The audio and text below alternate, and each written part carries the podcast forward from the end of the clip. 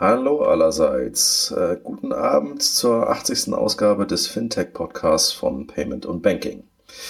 Diesmal haben wir wieder Brian Rumble dabei und daher ist dieser Podcast mal wieder auf Englisch und wie immer, wenn Brian dabei ist, auch zu verrückten Themen. Wer ist dieses Mal dabei? Natürlich Brian, Kilian und meiner einer, der Raphael. Hi, Brian. Nice to have you on the show. How have you been? I've been doing wonderfully. Uh, I really appreciate being on the show again. Thank you. Do you want to give for the for the new listeners a short introduction summary of who you are and why you always come across these crazy topics? Well, who am I? I'm um, uh, an empiricist, a researcher, and uh, I've been working around technology, financial institutions, banking, payments from uh, well, as far back as the mid 1980s officially, but probably ever since I was a kid. Um, I am also a bit of a historian. I love looking at the roots of all uh, things. It allows us to have a much more clear presence of what the the current and the future will bring. Uh, it's it's good to learn what came, so you can see what is coming. Uh, my my direct um, empirical studies as far as payments are concerned started with um, me developing a point of sale system. Uh, inventory tracking system, you know, is what I called it. I, we really didn't even call it point of sale back then. Uh, inventory and cash register, inventory tracking and cash register, and that slowly morphed into its own little thing with payments. I sold that uh, in uh, the late uh, late 1970s, early 1980s. It's all a blur now. And uh, my experience I got from payments drew me into it. And um, obviously, I've never given up on my technology. And going back a little bit, I also, in parallel to all this, uh, made one of the very first. voice synthesis cards for the Commodore VIC 20. Uh, I almost tried to do it for the Sinclair uh, ZX80. Uh, the Sinclair kit I had as a kid, I put it together and I said, I'm going to make this thing talk. And it just wasn't powerful enough. But the VIC 20 was, and um, a couple of um, chipsets came out. Uh, General Instruments was one of them. And me and my friends built it in a garage. And that's kind of the weaving things of payments and voice. So I give you guys a little feel on that. By 1989, I wrote what is called uh, the Voice Manifesto. Um, I'd been working on it for a while. It, it, by um, 89, it was a few hundred pages. Today, I haven't stopped. It's about 800 pages with um, thousands of source materials that are uh, tied to it. And it was just sort of my observations uh, and thinking along the lines of when the convergences that we're seeing right now in 2016 taking place right in front of us. And the ideas uh, that are, are emerging are really some of the things myself and certainly others have thought about. I'm not, I'm a student of all this. I don't know of any experts in the world as students. You know, at least that's what I believe. And um, that's kind of where we are today. And along the way, I've been consulting unofficially. I've been building things. I've written software. Um, I've operated um, uh, payments companies to sell merchant processing to small merchants and um, consulted some of the largest corporations in the country unofficially and officially. Okay, great. So, like always, uh, with you not sleeping, or at least only catching like two hours sleep per day, at, at least according to your Twitter timeline and according to Quora. yeah, right. You have been quite busy in the last few months. Um, and some of the things that we were talking about when you first appeared on the show, um, it seems like reality is catching up with some of the ideas that you have presented back then. So, what's your point? What's your what's your state of of the nation on state of voice, so to speak? Um, well, basically, time is compressing quite um, faster than I've I've thought. In fact, I speaking of Twitter, I put out a tweet that um, what we saw take place in twenty, let's say two thousand seven to two thousand sixteen, will all transpire the rate of change in technology in 2017. That's how fast the rate of change is going to start happening. And it's because of a lot of convergences a lot of people thought that we're in the sort of the doldrums, sort of the boring time. Everything is sort of, you know, you can't get much thinner iPhones and they can't get that much more powerful. Contrary to that is that's when there is usually a huge paradigm shift. And I think in the first show, we were touching upon the concepts of what voice commerce and voice payments and voice first was about. Uh, at that time, it's so strange. There was only basically Alexa as a standalone voice first device. And uh, since then, you know, obviously there was also, you know, Apple with Siri and Google with their Google Now projects. But it wasn't the manifestation of the technology, the fundamental shift in technology of a voice first system. And I'll define what voice first means. It means that the voice aspect is not an appendage to the operating system, that the OS is a voice OS. And this is uh, just like what mobile was, right? Everybody said, well, mobile is just the the desktop web put on your phone. And obviously, if that was what it was going to be, it wouldn't have been anything of a big deal. And that's not what we're seeing in mobile today. Mobile is, is its own domain. Now, none of these things replaced each other. They enhanced each other. And sure, now mobile is getting used a lot more than desktop. And that's exactly the future that we're going to see with voice first. Amazon came about it by accident. Jeff Bezos was really enamored with the idea of a talking Kindle book. Uh, because at that period, when when they were thinking of creating what is now uh, Echo and Alexa, uh, they were just taking the textual books and making them come alive through a voice, uh, uh, uh, you know, recognition, or in this case, a voice synthesis system.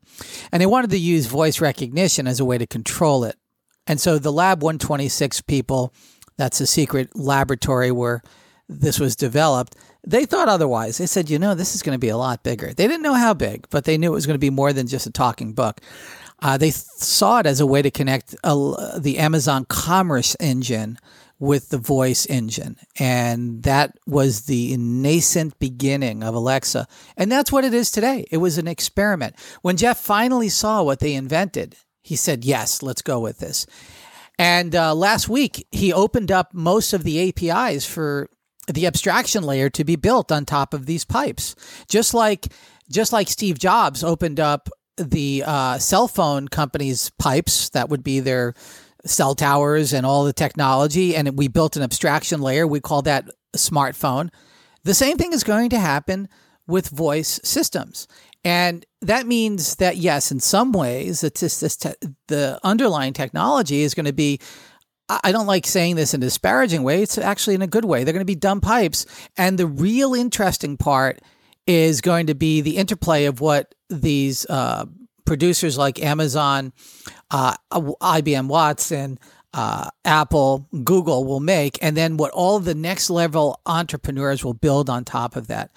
Now, why does commerce come into it? Commerce comes into it because advertising modalities disappear that we're used to in a visual space. There is no pay per click. There's nothing to click on. There's no visual space to look at. You're not going to be given um, real estate on your screen a way to a form of advertising.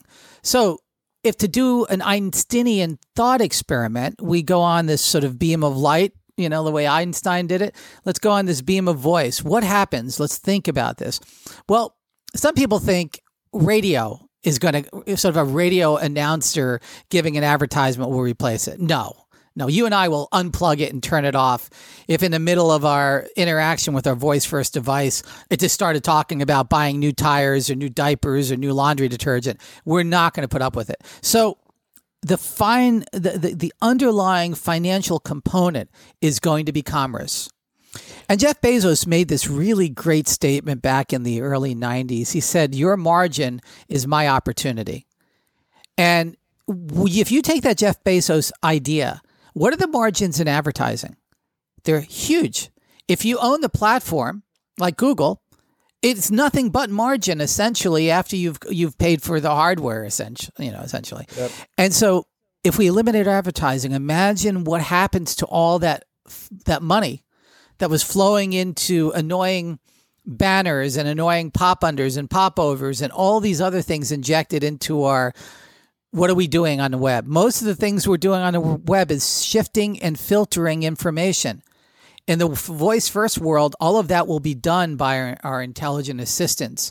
They will shift, they will filter, and they will produce the likely choices based upon our prior behavior. And that's the real secret of voice first is the artificial intelligence. Do, do you think that, that then Amazon will come these infrastructure layers or these AWS more or less for, for voice and that other one will plug in? Will that game be an Amazon game or will that be the real competition at the end? That's an interesting question. And I think it's complex. And I think the answer to the question is yes and no at the same time.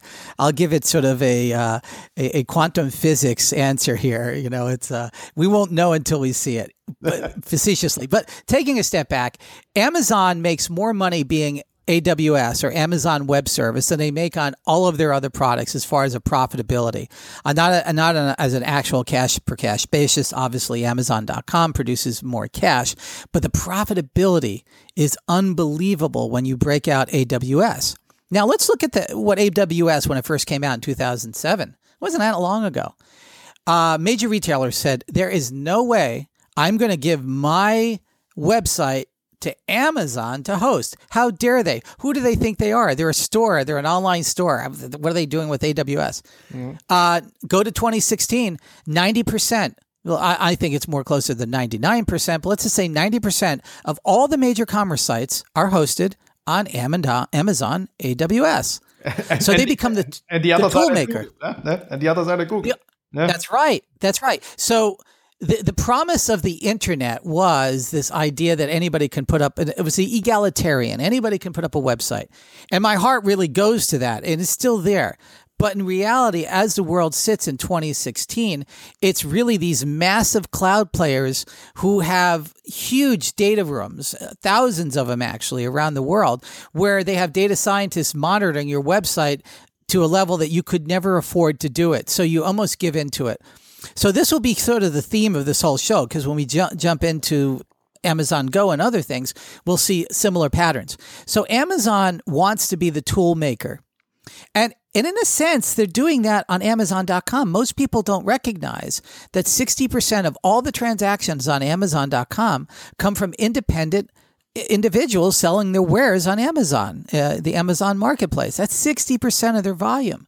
Right. And that's where Amazon is not even having to buy the inventory. They're they're they're sort of letting the crowd afford buying all this inventory, sending it up to Amazon, paying a small slotting fee, and then Amazon uses their infrastructure, their distribution infrastructure, and their logistics infrastructure to get that product to the individual. Um, and if it's a commodity product, let's just say we're selling, um, uh, you know, paper towels by a name brand, right? If I send that in to my Amazon fulfillment center f- for me to sell it for a penny less than Amazon, Amazon isn't taking those paper towels I sent them. They're going to take paper towels from wherever is closer to the person that bought it, even though they bought it from me, and ship it as if it was a paper towels I put in. It, they, they don't care where the inventory comes from. So it's an important thing for all the listeners to understand what the what the market is that Amazon is is in, and that is they're they're a facilitator of payments they're a commerce facilitator, number one. They're a logistics operation and they're a fulfillment operation. And that's just about all they are. And uh, and that's sort of what AWS is, and that's what I believe Alexa, Echo, or the Echo platform, or the, uh, the Alexa platform. Echo is a manifestation of the hardware that they're going into, and and it's not just Amazon. I believe everybody that does anything with voice is going to open source uh, Watson has done this to a certain level. Apple is going to do it, but they're they're very slow and methodical on its uh, movement. Most definitely Microsoft. Um, you know, Google. Uh, obviously, um, uh, we're we're also going to look like companies like um, uh, Salesforce and Oracle getting involved in this, and then there's going to be other companies, and there's there's Viv. Right when we first talked, we were talking, I think, about Viv being phenomenal. Yeah. Well, what happened to Viv? Samsung bought him for an probably an unbelievably large number, doubled or tripled, because that's what it probably took. And what are they going to do with it? They're going to make us, they're going to allow us to talk through the complexities of a washer machine or a dishwasher or a copier machine or a medical device like a um, an x-ray machine because Samsung is in all those businesses. So they're going to make those voice first so that we can just say, uh, I'm putting my fine china in the dishwasher, dishwasher Viv, clean it up. Or, uh, you know, with me with washing machines, my wife gets mad at me. Is like, you know, I just set it for one setting, even though the menus are there. I can do anything under the sun. I don't have time for that UI and that user interface, the user experience. If I can just go in there and say, I'm putting my kids' socks in there, you know, they're really dirty, do whatever you need to clean them, I walk away. That's yeah. what Voice First is about. Yeah. yeah. Now, another quite interesting player announced a couple of days ago that they also saw the reasoning for going voice which is Starbucks, not somebody quite unknown in the payment sector uh, that has been running a very successful operation with their own Starbucks Pay, if you want to call it like that. So, yeah. what, what do you make out of that? This is an amazing uh, step forward by a trailblazing company. Um, in the United States, and certainly not your part of the world, you guys have had very successful companies out there. But in the United States, the most successful wallet on the pl- on the planet in the United States is a Starbucks wallet. And when Starbucks came up with this idea in early 2006, everybody was sort of yawning when it finally came out. Uh, I mean, they were coming up with wallets before there was an iPhone. I mean, it was uh, an early product. Uh, by the time they finally came out with it, everybody just kind of yawned and they said, well, you know, I, am going to use my loyalty card. Uh, if you look at the growth of the Starbucks wallet, it's almost 37% or more of their transaction volume is going through their wallet, their iPhone or Android wallet. That's immensely large volume. Uh, and they've been very successful through a lot of different mechanisms. So they're a trailblazer. And what did Starbucks see? They know that it's so much easier. Let's look at the mechanical load and the cognitive load. Mechanical load, the movement of your fingers through buttons and uh, opening apps and all this and uh, shopping carts. And the cognitive load of thinking through all of these things when you can just go to your phone and say, I'd like to uh, uh, I'd like to buy a cappuccino, iced cappuccino, double. I'll be there in 10 minutes. And that's it. And, and it knows what Starbucks you're going to because the intelligent assistant uh, is already marked that as your Starbucks. And if it isn't, it'll be the one on Broadway and Fifth. I'll be there in 19 minutes. And, and it'll say, uh, and it'll respond back, it'll be ready when you get here. And guess what? It doesn't start making it. It won't make it until you're at a distance where it makes sense that when you arrive, it'll be fresh and ready for you to pick up as you come into the store. And just like Uber, there's no transaction, there's no POS system, there's nobody to be paid. You take your stuff and you leave, there's no line. And I, I can tell you this today it's hard because we're used to the old modalities. Uh, I just did a podcast with my buddies, uh, the Around a Coin podcast, uh, just before this show, ah, and I gave this. Yeah, and I gave this analogy, and we we have we love talking, and, and you guys too. Um, I give this analogy. When the horse and buggy age was in, in New York City, one of the biggest problems in New York City, uh, and the reason why New York wanted to trailblaze the automobile or the horseless carriage, now let's look at wording, right? Horseless carriage, is because the, uh, let's say uh, you guys are on radio, the horse byproduct, the horse poop, was layering in the streets. I mean, it was such a problem because there were hundreds and hundreds of horse carriages in the streets in the late 1800s. And um, a, a, a, very finely dressed gentleman and lady. Uh, would actually pay people to clean the street as they crossed the street so that they didn't get their fine shoes dirty. Now, when you look at that, you're saying, my gosh, what problem were they trying to solve? The early uh, political movement to doing that was because they just wanted to get the, the streets cleaner. And they were willing to almost do anything to get that done. Uh, do subways, do uh, overhanging uh, public transport. Uh, it was dangerous for pedestrians. It was dangerous for the drivers and horses. Um, you know, so when we look at these new layers, we go back in time and we remember how we used to do things. So yes, can you order a coffee from your Starbucks Starbucks app today? Yes. But the cognitive load and the mechanical load, and I've done this research, is between six and nine minutes for somebody who's done it really well. And it could be up to 15 minutes, literally, when you go through the whole process to do this order. Uh, yes, there are some people can do it less than two minutes, but that's the maximum. That's somebody's really trying to beat the clock, but not somebody who's doing it casually. Oh, I, let me show you what the order is. Order me a cappuccino with ice, large. I'll be there in 10 minutes. That's it. What is that? 30 seconds?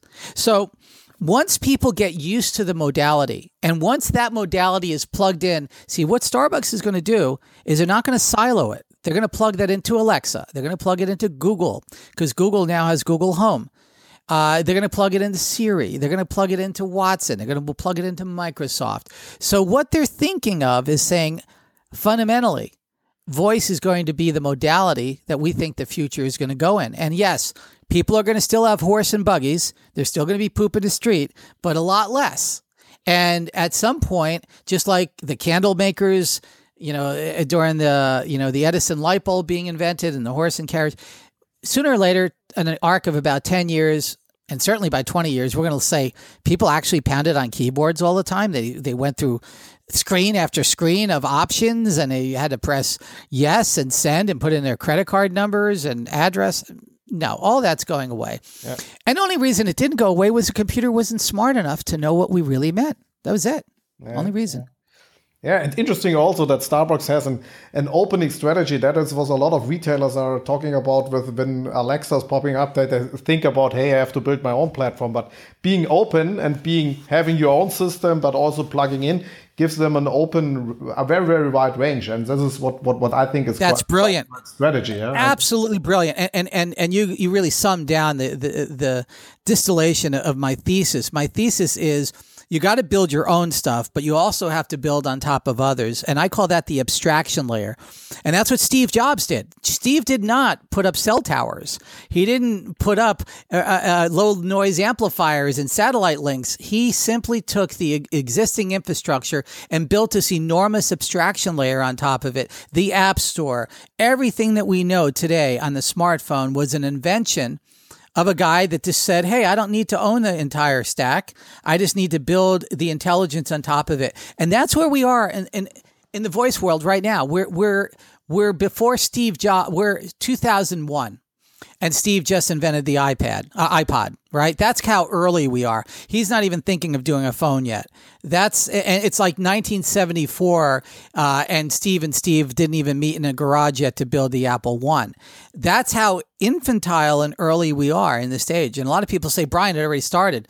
Not the way I see it. I, I see it as being much more pervasive and very, very early days. Yeah. So and the same limitations, right? When the first iPhone came out, it didn't have an app store. It was very limited.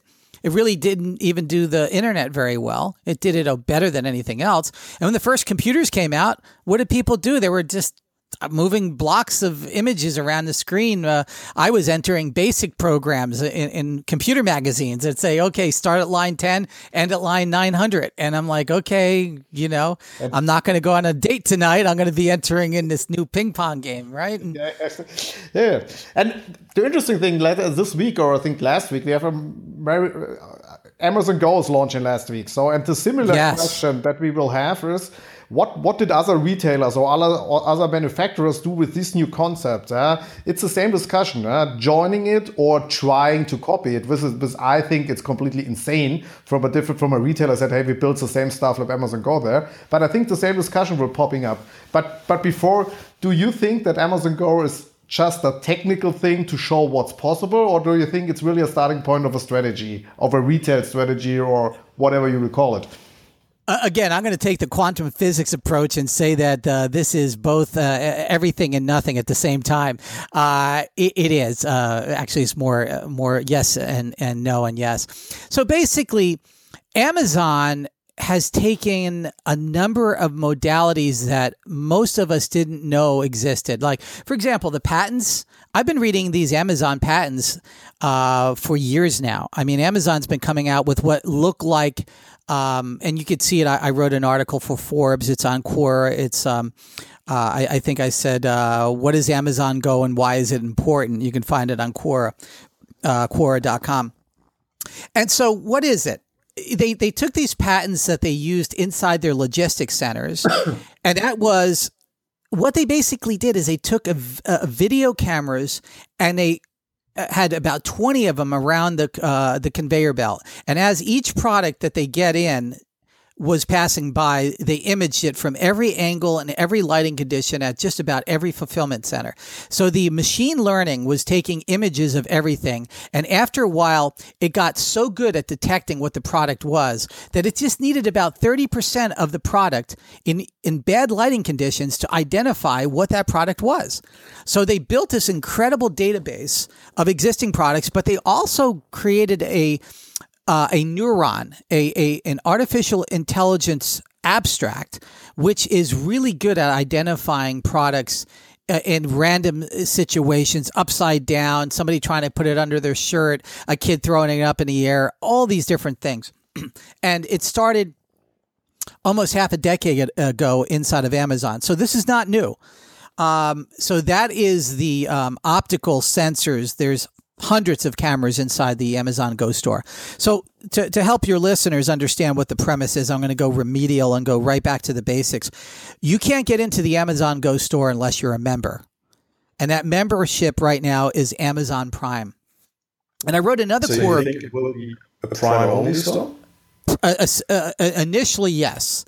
And I wrote another Quora piece on this, uh, a, a, story about the history of of, of uh, membership shopping, which started in the United States at a at a place called Fedco. A bunch of union uh, postal workers got together and collectively bargained with major manufacturers of TV and audio equipment to get discounts to their members, and you had to show your union card to get in. That was in the 1930s. It was an ancient idea. Uh, Costco later on duplicated that through history. So the Costco store in the United States is a very powerful store, and people pay memberships to go in that store. You can't shop. You can walk in, and, and this now you can, but in the past you couldn't even walk in the store unless you had a card. If you walk in now, you look at it and, say, I can't buy it. Now, what is Amazon doing? Amazon is taking the Prime membership and creating more value with it. They're saying if you're a Prime member, you get to walk in the store and just like in some subways there you know there's these uh, modern turnstiles. These turnstiles have glass doors. So when you uh, first approach the amazon go store it's a turnstile. Today you need to hold your phone uh, a qr code to get in. Tomorrow the facial recognition software that they have will recognize you with 100%, 100% certainty and open the gates automatically. You won't even need a smartphone. So the, the old idea, and this is an ancient idea now, that everybody's going to need a smartphone to get things done they're missing the point. The intelligence is, is now going to be built into the room. That's what's happening with Alexa, right? Alexa mm. makes the room intelligent. It doesn't care if you have a smartphone, right? And in the case of uh, the Amazon Go store, you are the payment identity. Like David Birch, uh, an incredible guy, uh, he wrote a book. Identity is a, is a new form of payment. So you walk in the store, the the gates open now you pick something up. What are they doing? Are they just doing video? No, they're doing uh, sensors all over the place. They're doing something called LADAR. Uh, it's the same thing that it's a laser sensing system that you see on uh, self driving cars. And it can image the fact that you've reached out and tried to pick something up. The moment you pick it up, there's sonic sensors and there's switch sensors that know that the object's off the shelf. So it's all of these sensors through machine learning and artificial intelligence are confirming your transaction. The moment you take it off, and now, if you take that off the shelf and put it under your shirt and run out the store, you're you're uh, you're going to get billed anyway because there's no such thing as shoplifting. There's a, no, it doesn't. No reason for running. there's no reason for running, and now again, you could try as you might to try to hide, but ultimately Amazon is going to figure out that you did a transaction and you're going to get billed for it. And you know, we can talk hours about how people are going to work with that, but gentlemen, when the one click, eh, you know, Jeff Bezos has a patent. It's called the one click patent.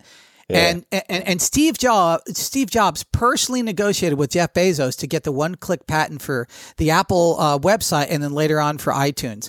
Jeff has now, and he doesn't have a patent for this, has created the one click for the retail shopping experience. Now, know what's missing in a store? There's no POS system. There's no cash register. There's no checkout aisle. There's no conveyor belt. There is no cashier and there is no credit card machine. all in one fell swoop at the end of 2016 history will record that amazon completely reinvented what the shopping experience is now a lot of people in the united states are arguing this is going to create high unemployment this is short-sighted thinking what jeff is going to do now, are there going to be as many people working in a store? Perhaps not. But the people who would have been cashiers are going to be having to do something that every store needs. Somebody's got to stock the shelves and somebody's got to interact with the consumers. So instead of having people behind these conveyor belts, they're going to be in the aisles with the customers. It's it's very much like what Trader Joe's does in the United States. I think it's owned by um, a German company out there, uh, maybe Aldi. yeah, it's Aldi. Uh, yeah, yeah, right. Yeah, right. And in, in, in the United States, they give them Hawaiian uh, Hawaiian shirts, and everybody who works the cashier has to be a, a, stock shelf. They stock the shelves. You can't be a cashier you, unless you are out in the field stocking shelves also. So that same concept is going to come to Amazon Go. And my personal feeling is it's going to make it not a walk-in vending machine. Everybody thinks this Amazon Go store is going to be sterile. It's going to be, you know, white, like futuristic store and you pick up an item and there's no people in it. No, it's not a walk in vending machine. It's going to be a place that's more like a retail party where the employees are coming up to you and say, Hey, do you want to try this? Uh, oh, we got this. They're going to be recommendation engines. You know, just how Amazon will tell you, Oh, if you bought this, you can buy that. The Amazon employee is going to have a little thing in their ear telling them that that's Bob Jones and Bob Jones likes wine paired with his fish and he's buying fish right now. And guess what the Amazon employee is going to do? He's going to pick up some wine and say, Hey, Bob, we got this wine in. It's at 50% off. It goes good with the fish you're getting.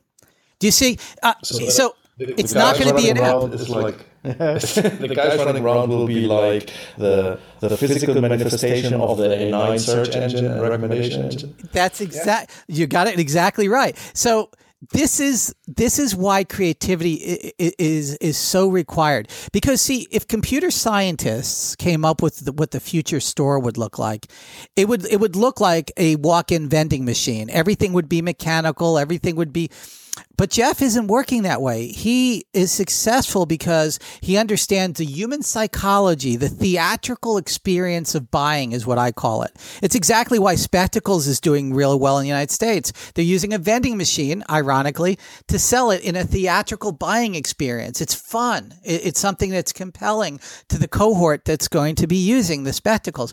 The same is true with Go. Go is going to be, Amazon Go is going to be a, a sort of theatrical fun buying experience experience. And so that we started with the premise with AWS. What my belief is, and I have no inside information, I have friends at Amazon and nobody has given me this, but by looking at the patents, studying history, and looking at the most profitable elements of Amazon, in my Quora article uh, on uh, Amazon Go, I said that I'm predicting that they're going to make this the AWS experience for retail and and sell it to other retailers as a service and make a transactional income and maybe even get involved in payments. This is scary if you're in the payments world and you're not thinking about voice payments and voice commerce right now. You should be because it's happening much faster than I predicted uh, almost uh, eight months ago when I appeared on the show before. I'm not saying that your world is over. By the way, I think there's about 39 ways to do what Jeff Bezos is doing. I've studied this. Uh, and still be successful. So if you if you don't want to license Amazon's technology, fine.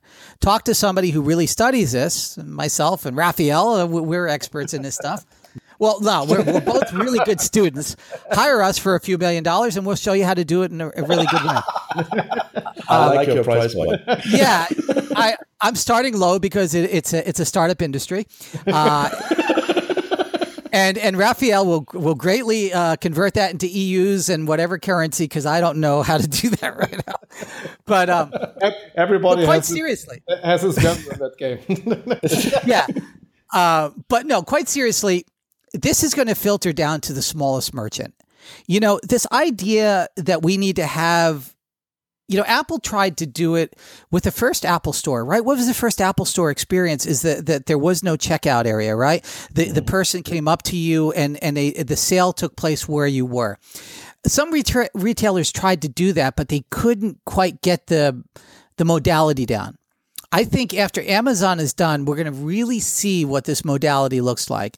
Now, do all stores need to have memberships now? Do all stores need to have subway turnstiles to get into? That's not what I'm saying. And I'm not even saying Amazon's selling that element of it. They're going to be selling their the ability to detect what people are buying and what they're stealing right? Um, mm-hmm. I mean, the, the theft control of this uh, is just as important. I mean, by the time somebody puts something under their coat, by the time they get to the front of the store, we're going to know exactly what they have. I mean, we're going to say, buddy, it's right here. It's under your coat. You're under arrest, you know? So there's two elements to that. Now, some people are worried that we're giving up privacy. I'm saying in the United States, if you've walked into any big store, you're already on TV. You're on hundreds of, uh, of screens. They're already looking at you. There's microphones.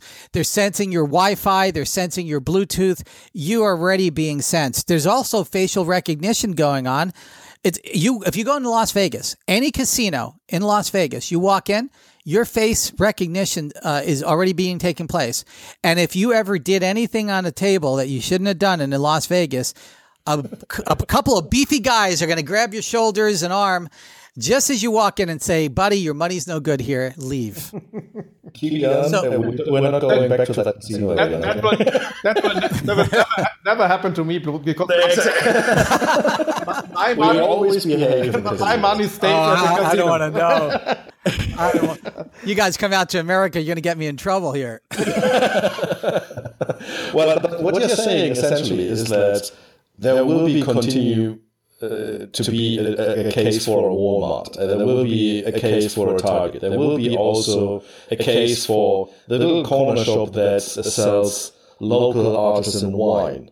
Yes. But you will, same as as far as I'm, if I'm correctly informed, Walmart is one of the largest customers of AWS um, right now yeah. on, the, on the e-commerce side. So you, your thinking is more along the lines that also Walmart will be one of the largest clients of Amazon for offline retail technology. It's quite possible, and and you know, there's egos at play here, right? There, there's listen, listen, people are humans. So Walmart didn't want to accept Apple Pay because their egos and and all other things played in, and it wasn't invented here. And there's other pol- pol- political things. They should have accepted NFC. It's it's it's ridiculous. You guys in Europe, you know, you know, get NFC. What's the big deal? But Walmart uh, famously rejected that if Amazon does this a little the wrong way, they could have hurt feelings to want to not do it the way Amazon's doing it. Walmart might take another approach. You know, the thing I think, if anybody walks away from this conversation thinking that it's all over, then they really didn't understand what I was saying here. It's just beginning, and the creativity and the next, the next uh, Amazons, the next Googles, the next Apples, the next Facebooks are being born right now on these new abstraction layers that we're talking about right here, and and uh, if you look at how this will work for the small merchant and how it will work for the large merchant. Both modalities, there's opportunity. And there's companies that can create competing systems that are using different modalities. I, I, I was just last night I was in a long conversation with a, a medium sized retailer coming up with ideas for them to do a similar but radically different approach than what Amazon is doing. And it's very simple. It, it's just what happens is when somebody shows you that you can fly. All of a sudden, a lot of people are now flying, right? It took the Wright brothers to be laughed at for years. And it, guess who flew? It wasn't aeronautical engineers, it wasn't scientists, it was bicycle mechanics that were doing it as a hobby. A couple of brothers. And on the hill on Kitty Hawk, the day they flew, there was a photographer who wanted to uh, record two two men dying, right? That's what he went for and two wild-eyed kids helping two wild-eyed uh, millennials decide that they were going to fly. So once we've proven that a person can fly, we then will now see the creativity wave come through the industry, and that's what 2017 uh, and 2018 is going to be about. Maybe up to 2020. I think some radical creativity built on top of voice commerce, voice payments, voice first systems, the Amazon Go model that's what I'm calling it. I guess the best way I can call it. It's AI assisted retail sales is the more general term. And all of this power is converging, and uh, I, I think it's an incredible, incredibly vibrant opportunity for everybody, and it levels the playing field for the incumbent. I don't care if you're an old person incumbent, you go, oh, I can't do this. If you get creative, you can just as much as a teenager in high school. I talk hours to some of the best brilliant minds are 19, 20 years old going to college because they don't have preconceived notions. They're not aeronautical engineers. Because right now the computer scientists are saying, Brian, you're crazy. Uh, the voice commerce stuff isn't ready yet. It's too far along. Eh, they're the same guys that said punch cards will never be replaced because they move data quicker into computers than keyboard typists. Literally, that debate took place in the 1970s.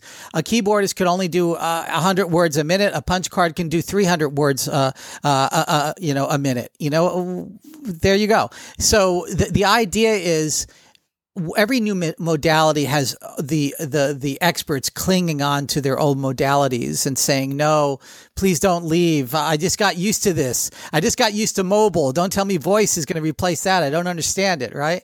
I just got used that's it's like um, there was a book out here who moved my cheese right? It's this idea that we listen none of us are ready for the rate of change but the fact is 2017 is going to be more change is going to happen in 2017 than that took place between 2007 and 2016. It's all going to happen in the compression of one year. And so the thing that we need to be able to be is flexible and open to the fact that things are coming really fast. Uh, you know, yesterday I took my spectacles out. Spectacles are these sunglasses. Uh, they're cheap sunglasses, medium price cheap sunglasses with a medium price cheap camera. And everybody said, if I said a year ago somebody's going to put out cheap sunglasses for a social network, you would have said it's insanity. But because it's wrapped up with the right software and the right modalities and the right cohort, it becomes very powerful. And that's what voice is about. That's what about the new the new modalities of commerce. And that's why I believe the future is going to be exciting. And maybe in the future we could talk about the dark side to this because on all of this, like every great technology, there's a dark side, and that is whatever we thought was privacy, it's uh, this went up in flames. It, it, it's it's it's in some ways scary, and uh, mm-hmm. uh, don't get my excitement confused for the the fact I don't have some real misgivings and fear about the loss of uh, of uh, you know our privacy. It's all coming at the same time, but you can't stop it. You know, it, it's like me standing out in New York City and saying, "No, don't take the horses off the street. I like to poop out here." I, you know, I, I, I, you know what I'm saying? It, it's it's progress. While I step through uh, very graciously around all the problems out there, but you know, we're living, if anything, this last year, 2016 has taught us is that we're living through a time of incredible psychological change and adaptation and and reaction and action and the best thing that we can do is not have a mindset of labeling and thinking that we know what the forces are that are at play. Let the, let all the, the talking heads on TV. I'm sure you guys have them out there. We have them out here, especially after our election. Everybody's trying to explain away what's happening. And I, and I think they're missing a bigger thing and there's a greater anxiety. It has nothing to do with people. You know, you look at this planet, the differences between one group and another is so so slender that we can't even decide what that difference is at uh, uh, 200 feet above us, let alone 10,000 feet. What the problem is, is I think this is this anxiety that we don't really know what the future's bringing. And we're, we, we haven't been acclimated to be able to get comfortable with change we're, we're, we're so afraid of what this change is. And sometimes the change is being pushed in the wrong direction, quite frankly, right? I'll leave you with this theory. Everybody thinks Amazon's going to win in retail, right? And my belief is this physics always wins in the end. And I, I gave this quote about 10 years ago. And, and the theory is very simple. The closer you are physically, you are to a human being with your product, in the end, with all things being equal, that person is going to win the commerce game. So I don't care how sophisticated the logistics operations are for any of the mass uh, e commerce retailers, unless they are able to violate the rules of physics, with which they won't. Once the local merchant finds a way to get in touch with the closest customer, they're going to win. They're going to win because physics says that because it costs less energy to move that item one mile than 1,000 miles. And that will never change ever in our lifetime. Sure. And, and that, I think, is a, is a good halting point. I know that we could drive this for the next one and a half hours, but we don't want to stretch it too much. Brian, it was a pleasure, like always, to have you on the show and hear all of your very deep and also very relatable, not only history lessons, but also explanations on, on the the, the, the, newer technologies and how we're doing that. And by the way, if you want to hire us for a couple of millions, I'm in. So. but before we read some books about quantum physics. Exactly. yeah, yeah, uh, gentlemen, we have to find a way to, to, to be as good with quotes as Brian is. well, yeah, we'll, we'll, we'll, all work. You guys can train me a whole lot too. But you gentlemen, it is always an honor to be here. I'm available anytime. And uh, I last time I appeared, your listeners reached out to me in a way that really, really touched me. I, I, I love you guys. Uh, I really am thankful for being here and uh, and the and the show that you guys create. And you're making me learn German. My my grandfather taught me German, and I forgot it. Now I'm I'm starting to learn again. So thank you. so, the next time we then try to do at least like five minutes in German. oh my god, oh, it's gonna be bad then. Oh. Getting out of the comfort zone, Brian. well, it'll be a great comedy act because I'll I'll say something like, you know, the, the beer just got run over by my foot or something. Makes it funny. yeah. Okay, okay Brian, thank, thank you very much. And then we actually you. start moving on to, to the news of the day. All right, you guys take care. Okay. Bye bye. Thank you. Okay, Kilian. So, jetzt. Wir haben noch ein wenig News. Wir haben, gehen wir über zu den News. Lass mich kurz ja. aufmachen. Äh, Wer fängt an? Los. Gut. Fang du mal Legst an. los? Eine Sekunde. Ja. Warte mal hier. Ja, wir fangen an mit Payment. Ähm, ja, erster, erster Link, den wir hatten. Deutsche Telekom hat endgültig sein Wallet eingestellt. Hat jetzt keinen mehr verwundert. Ähm, war jetzt auch so ein bisschen zusammen mit, dass auch Click and Buy jetzt endgültig die Türen zugesperrt hat. Ich hatte, glaube ich, vom, ähm, vom, vom Holger noch die Mail gekriegt, dass sie jetzt halt auch London zusperren. Passt raus. Also Telekom ist raus aus dem Payment. Schauen wir mal, ob es Vodafone besser macht. Ist ja gleich ich wollte sagen, der zweite Link ist Vodafone macht Mobile Payments. Ja, ich bin ein bisschen skeptisch bei SIM-based NFC äh, Mobile Payments, aber bleibt ihnen nichts anderes übrig, als das auch mal zu probieren. Ähm, schauen wir mal. Genau. Dann, ähm, wir, wir haben einige Titel dieses Mal mit der berühmt-berüchtigten EC-Karte. ja. Fangen wir an mit äh, Zahlungen mit der EC-Karte werden nicht komplizierter. Ähm, darum geht es vor allen Dingen um die sogenannte Application-Auswahl bei der Kartenzahlung, die jetzt vorgeschrieben ist, wo am Ende des Tages halt, wenn mehrere Applikationen auf einer Karte auf dem Chip da sind, dann halt ausgewählt werden muss, mit welcher man da bezahlen möchte. Ja, das ist, wobei es auch da schon wieder ist, es ist ja gar keine EC-Karte, sondern gemeint wäre, glaube ich, äh, die Girocard, aber die Girocard, ja, genau. egal.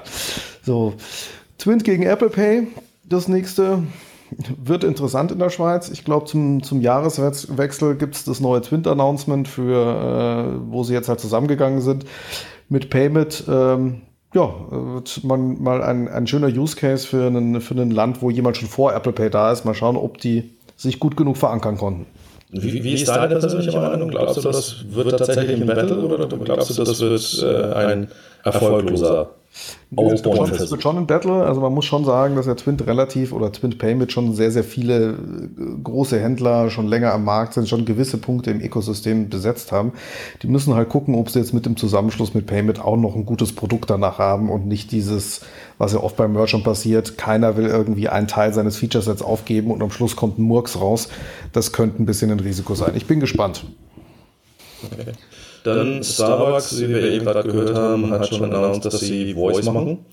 Ich glaube, mehr brauchen wir jetzt gerade auch nicht zu sagen. Wir haben gerade die History Lesson plus die psychologische Erklärung, warum das Sinn macht und welche Use Cases da abgebildet werden, gehört. Genau, da, braucht, da passt der Link nur noch dazu. Genau. Ja. Ähm, Alipay partners with European Banks. Ich glaube, im Moment partnern die mit jedem, der bei drei nicht auf dem Baum ist. Ähm, macht aber auch Sinn aus die, man die, die suchen halt äh, Netzwerkeffekte und machen sich jetzt in Anführungsstrichen gar nicht groß die, die Arbeit zu gucken, wer sind jetzt relevante strategische Player und so weiter. Die sagen, jeder, der einigermaßen groß ist und der in der Payment Value Chain an einer bestimmten Stelle sitzt, wird unser Partner und dadurch skalieren wir. Ich bin mhm. gespannt, ob es klappt. Dann Square hat ihre virtuelle Debitkarte, die sie bis jetzt äh, zur Verfügung gestellt haben, womit man in Square Händlern oder bei Square Händlern bezahlen konnte, auch in die echte physikalische Worte übertragen, indem man die virtuelle Karte jetzt bei Apple Pay hinzufügen kann da wird wahrscheinlich der Issue, der dahinter steht, dass es vermutlich ja Square nicht selber einen entsprechenden Apple Pay Deal haben und genau. macht natürlich Sinn. Ja, also und ist glaube ich es ist auch glaube ich die erste virtuelle Karte, die es in Apple Pay geschafft hat. Das nee, war doch Wirecard und Boon. War schon davor. War schon in UK. Ja. Soweit ich weiß, war das auch Apple Pay fähig. Dann Facebook hat es offensichtlich geschafft, eine E-Mail-Lizenz in Irland zu erhalten. Genau, hätte ich nicht gedacht. Ich dachte immer, sie halten sich aus dem ganzen Bank-Regulatorik-Kram raus, aber anscheinend doch nicht. Mhm. Das ist halt die Frage, ob jetzt Peer-to-Peer-Payments im Messenger, was ja schon in den USA funktioniert, dass das jetzt auch nach Europa schwappt. Ja, mal, mal, gucken, für was es hernehmen. Oder wir haben ja auch schon genug Lizenzen gesehen von großen Amerikanern, die danach auch nie zum Leben erweckt wurden und blieben. ja. Genau. So, dann Fintech. Mhm. Nee, ähm, weiß ich gar nicht. Du hattest einen Link geshared mit Millennials Flock to Fintechs. Jo. Habe ich ehrlich gesagt nicht gelesen. Musst du was zu sagen? War dein Link. Macht aber Sinn. Äh, äh, erklärt, den, erklärt den Erfolg auch unter anderem von Number26. Ähm, dann ein sehr, auch da wieder interessanter Link, aber auch halt äh, wieder sehr deutsch geprägt. Deutsche fürchten digitalen Identitätsklau ich glaube, die Deutschen sind immer ganz toll im Fürchten, ähm, wenn man sich mal anguckt, wie viel Identitätsklau dann tatsächlich in Europa passiert und das mal in Vergleich setzt mit dem, was in den USA passiert, dann fürchten sich die Leute vor etwas, was in den USA tatsächlich schon tagtägliche Realität ist, obwohl es hier seltenst passiert. Ähm, ist nicht schlecht, sich zu fürchten, ähm, deshalb aber vor Angst erstarren muss man halt auch nicht.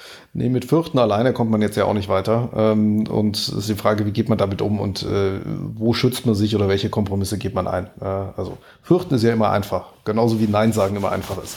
ja. So, genau, dann TraxPay, äh, wo unser geliebter äh, Jochen äh, involviert ist, äh, wurde benannt in Part of the Top 10 Fintech Companies. Schöne Übersicht. Glückwunsch, genau. genau.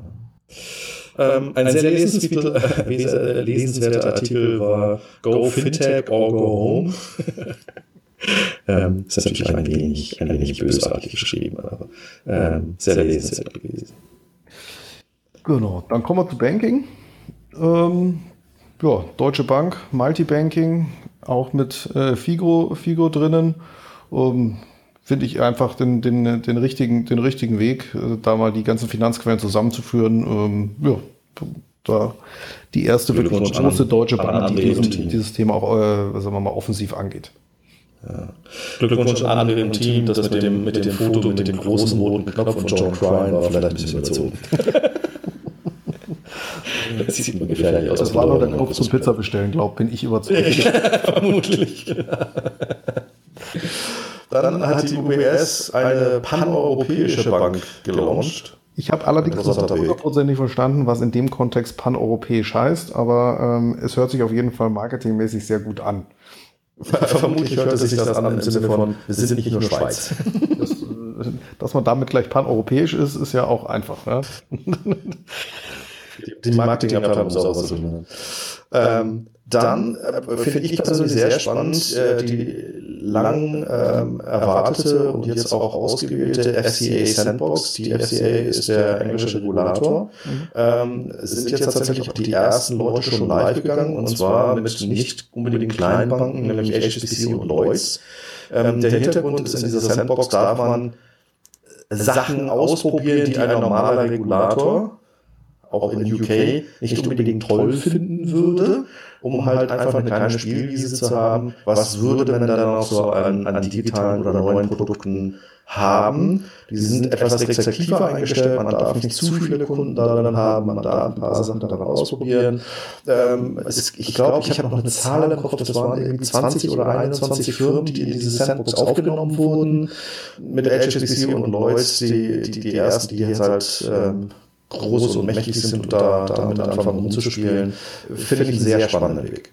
Ja, ich hätte nicht gedacht, ich hätte, hätte da eher das eine oder andere Startup erwartet, dass da die ersten sind und nicht die, die alte Welt des Bankings, aber äh, trotzdem gut. Genau. Ja. Jo, dann, dann der Postbank Finanzassistent, da jetzt aufgenommen. Genau, passt zur Deutschen Bank, geht in dieselbe Richtung.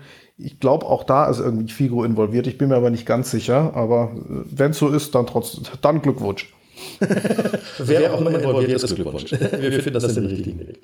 Dann, dann kommen wir zu dem oben äh, angekündigten Kampf um die EC-Karte. Mhm. Ähm, interessanter Artikel, das EC-Logo gehört offensichtlich nicht dem, von dem man glaubt, dem es gehört, nämlich der Girocard. Ähm, sondern das gehört auch der Mastercard. Ähm, und jetzt bringt äh, Mastercard zusammen mit der Deutschen Bank eine Karte heraus, die quasi ohne Girocard um die Ecke kommt, also ohne das lokale Girocard-Scheme.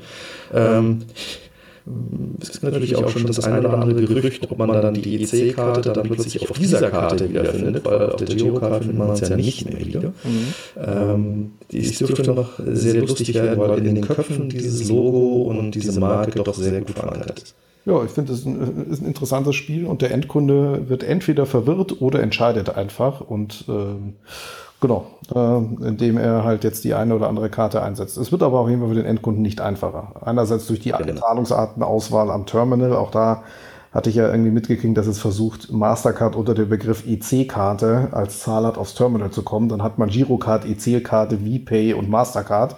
Das ist maximale Verwirrung. Aber ja. ähm, der Kunde wird sich am Schluss äh, mit Feedback äh, äh, oder Entscheidung, welche Sachen er dann nutzt, äh, quittieren.